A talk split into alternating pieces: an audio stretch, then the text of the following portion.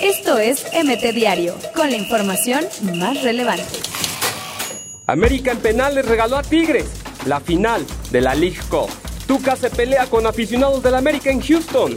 Hoy cualquier futbolista vale 100 millones sin demostrar nada, dijo Cristiano Ronaldo. Contra Santos son más que tres puntos para nosotros y para la afición, dijo Maxi Mesa. Águila Charrúa, América quiere prestado a Diego Roland. Chucky de récord, fichaje más caro en la historia del Napoli y tercero de Italia. Sin acuerdo contractual, Pablo Guede llegó a México para reunirse con la directiva del Morelia. Juan Reynoso, a nada de dirigir al Puebla, rescindió contrato en Perú. Victoria de Cruz Azul, 2 por 1 ante el Galaxy. Esto es MT Diario, con la información más relevante.